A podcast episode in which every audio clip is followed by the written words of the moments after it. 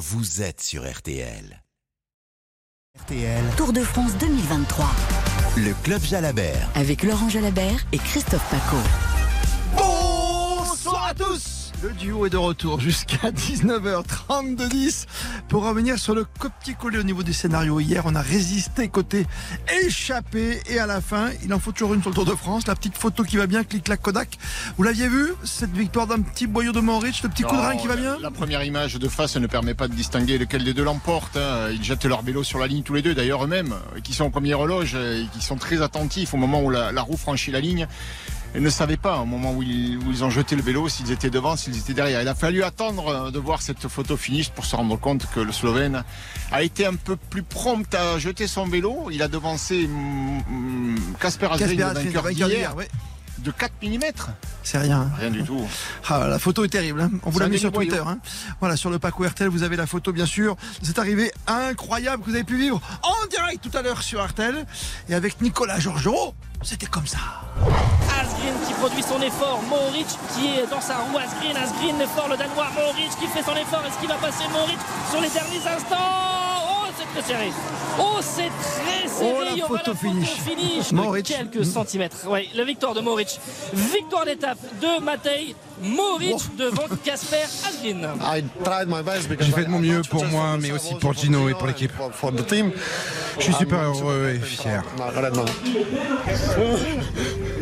Les larmes, l'émotion à la fin, évidemment, cette pensée pour Gino Madère. C'est la troisième victoire sur le tour pour son équipe, celui qui nous a quitté il y a maintenant un mois sur le Tour de Suisse. Laurent Jalabert ne jamais oublier les dangers du vélo.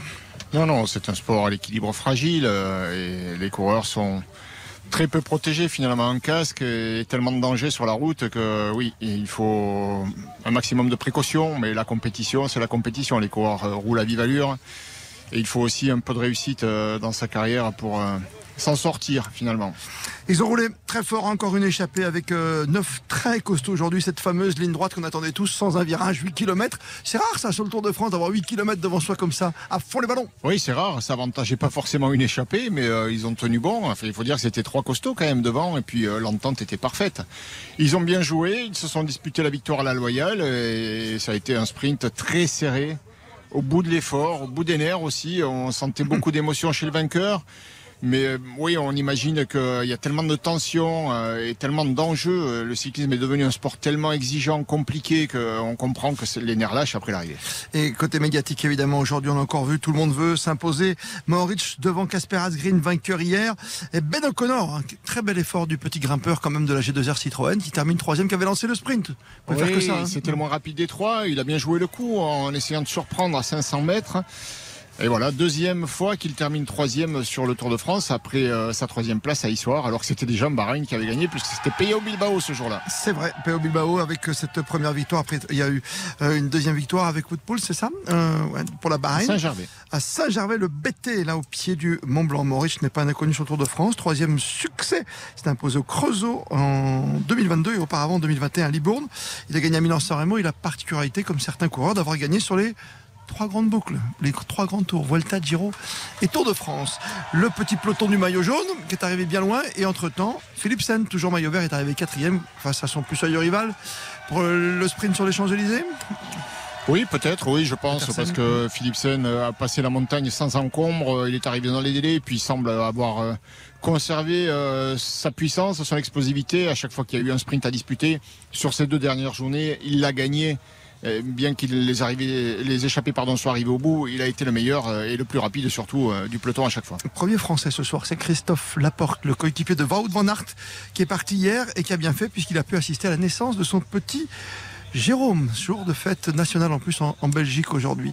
On félicite la petite famille, bien sûr, qui s'agrandit chez les Van Aert, un peu comme ses trophées. Peut-être, qui sait, dans 15 jours avec à Glasgow les championnats du monde. Réaction avant vos appels au 3210, celle d'un des Français du jour, avec Warren Barguil par exemple. S'est échappé, c'est Julien Alaphilippe qui était là. On l'attendait beaucoup. Il cherche toujours cette victoire d'étape, mais il a montré le maillot. J'ai donné le maximum aujourd'hui, c'est ce que j'avais envie. euh, ça a encore roulé euh, extrêmement vite euh, toute la journée. C'était une bonne, une bonne euh, situation pour nous avec euh, le retour du, du- groupe derrière, avec Casper. Et, il a anticipé avant les, les forts pourcentages de la dernière euh, difficulté et j'ai cru que ça allait le faire encore. ça n'a pas manqué grand-chose. c'était important d'essayer d'anticiper et c'est ce que Casper a fait. Il avait encore des, très bonnes jambes, je pense, pour pouvoir faire ça. Et à partir de là, ouais, moi, je suis resté derrière. J'ai espéré pour lui que ça, que ça marche. Et, j'ai entendu à la radio dans les derniers mètres qu'il fallait attendre la photo finish. Donc après la journée qu'il a fait hier, chapeau. C'est un vrai sport d'équipe, hein, Laurent Jalabert, c'est sûr. Il faut savoir courir par rapport à ses, copains dans le peloton. Casper Asgreen qui aurait pu en claquer une deuxième.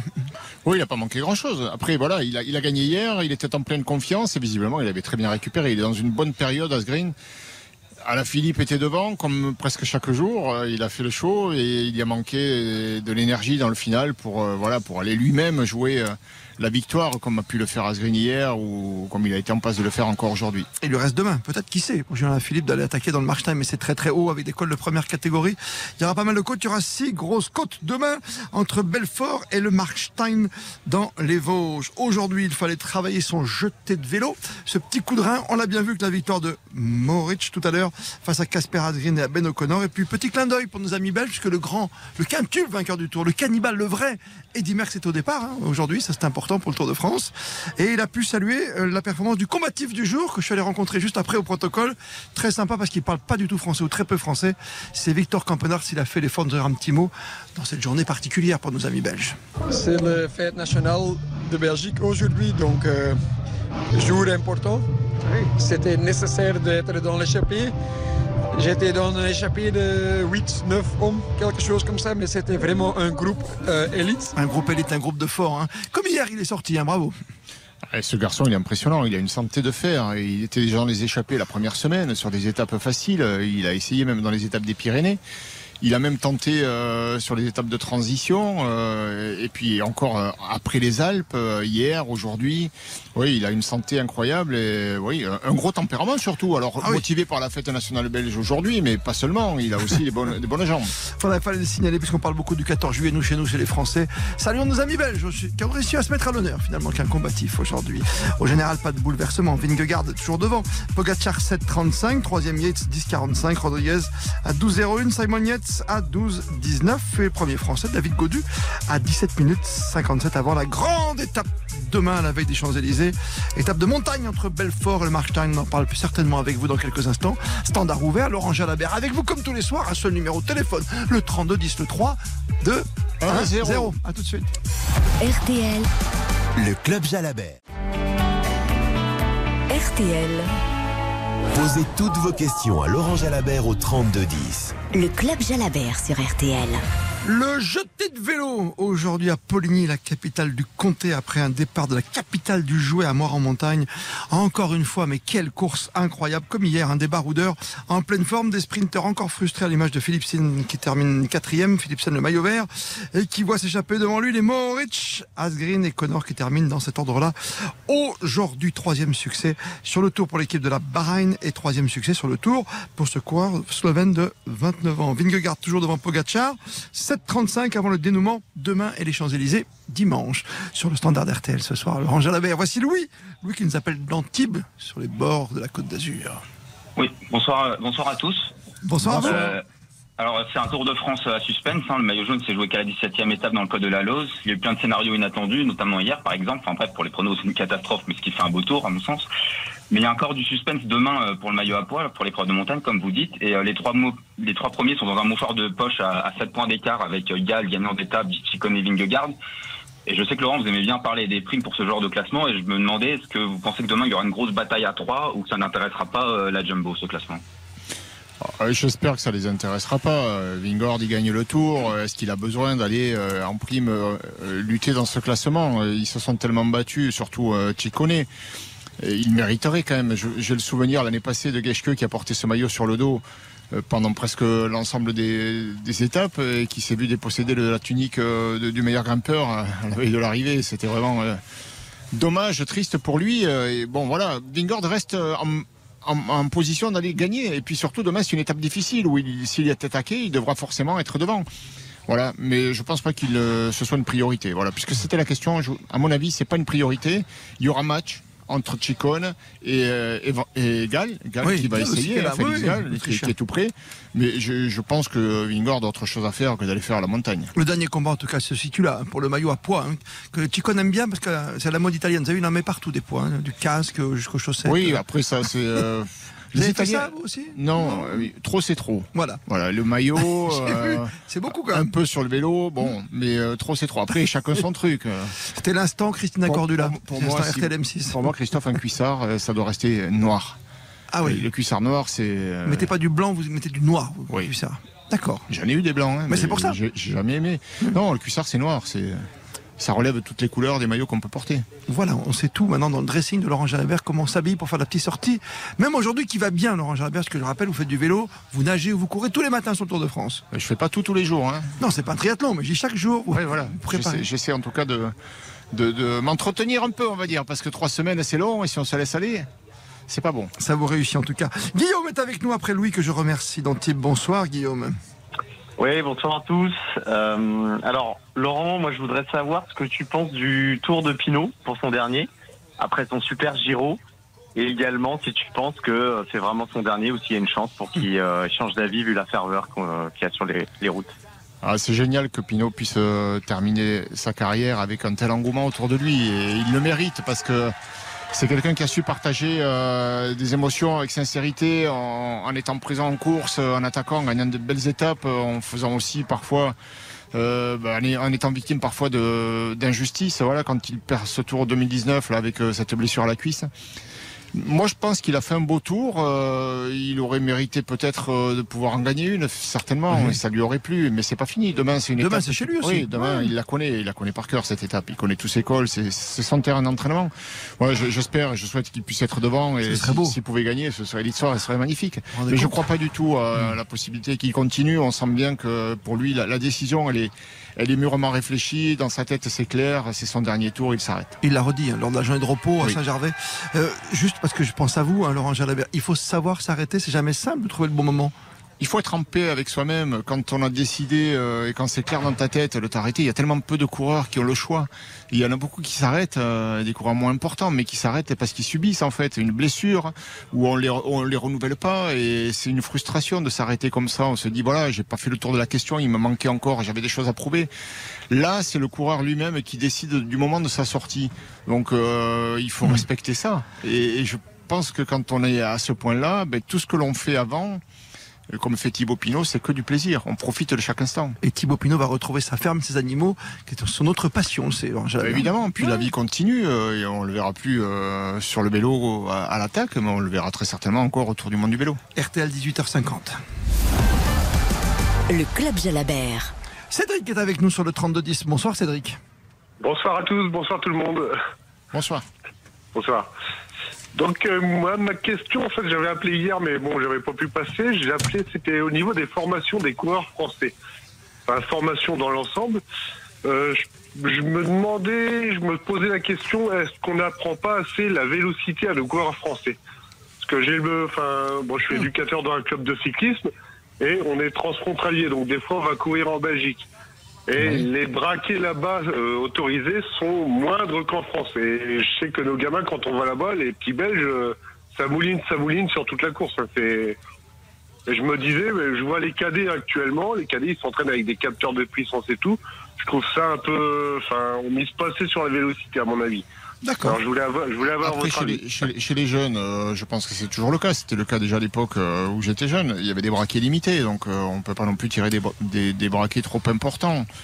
Je sais pas si ça a changé, mais ça Il y a un temps m'étonnerait. pour tout. Oui, oui. Oui. Après, quand on regarde le peloton professionnel, on voit bien que les coureurs tournent énormément les jambes. Euh, là aussi, on a des braquets de VTTistes maintenant sur les, les vélos de route et, ils ont pris l'habitude. Les champions montrent ça. Ils ont pris l'habitude de tourner les jambes, tourner, Un tourner, tourner, par tourner. Oui. Oui, tous. Et parce que en fait, on s'est rendu compte qu'on développait plus de puissance aussi euh, en tournant les jambes. On était capable de la tenir plus longtemps que si on met que du braquet. Donc, euh, est-ce qu'il y a un problème de formation? Je, je pense pas. Mais euh, après, c'est un peu le- les aptitudes de chacun aussi. Oui. Et cer- certains y arrivent très bien, d'autres euh, c'est plus laborieux. Et c'est pour ça que ben, il y a des champions et il y a des garçons un peu moins doués. Moi, je crois pas qu'on ait un déficit de ce côté-là et que les, les, les voisins belges soient mieux mieux structurés que, les, éducateurs français pour tourner les jambes. Euh, dites-le leur aux gamins de tourner les jambes, de ne pas trop mettre de braquet. Mais c'est bien d'avoir la vie extérieure, voyez, de savoir des frontaliers par exemple qui nous donnent des petites infos sur les, Italiens, les coureurs autrichiens ou les coureurs frontaliers comme nos amis belges. Merci mille fois Cédric pour cette petite question bien technique et qu'on adore dans le club Jalabert.